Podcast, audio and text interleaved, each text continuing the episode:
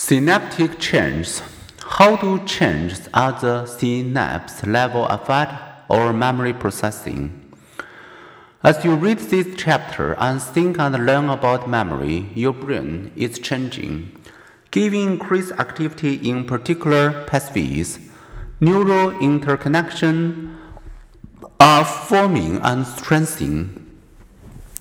The question to understand the physical basis of memory how information becomes embedded in brain matter has sparked study of the synaptic meeting places where neurons communicate with one another via their neurotransmitter messengers.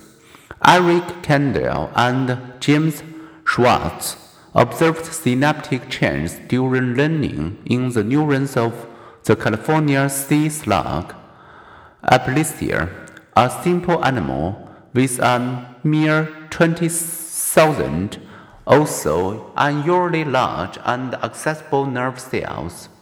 Chapter 7 noted how the sea slug can be classically conditioned to reflectively withdraw its gills when squirted with water, much as a battle-weary soldier jumps at the sound of a snapping twig.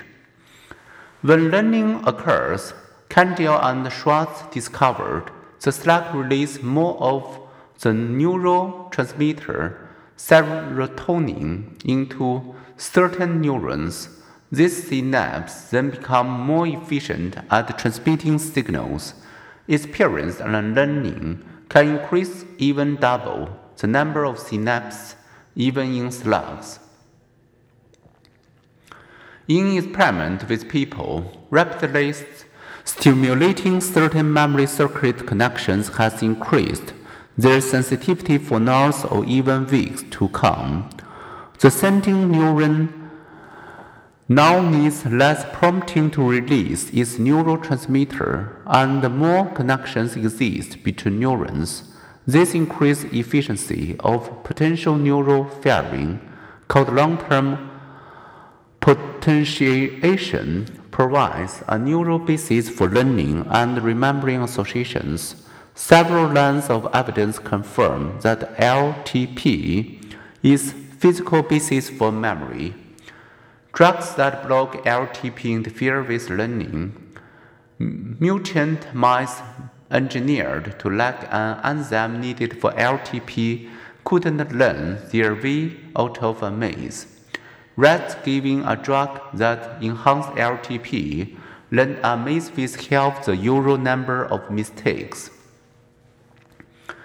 After long-term potentiation has occurred, passing an electric current through the brain won't disrupt old memories, but the current will wipe out very recent memories. Such is the experience both of laboratory animals and of severely depressed people given electroencephalography therapy. A blow to the head can do the same. Football players and boxers momentarily knocked unconscious typically have no memory of events just before the knockout. Their working memory had no time to consolidate the information into long term memory before the lights went out.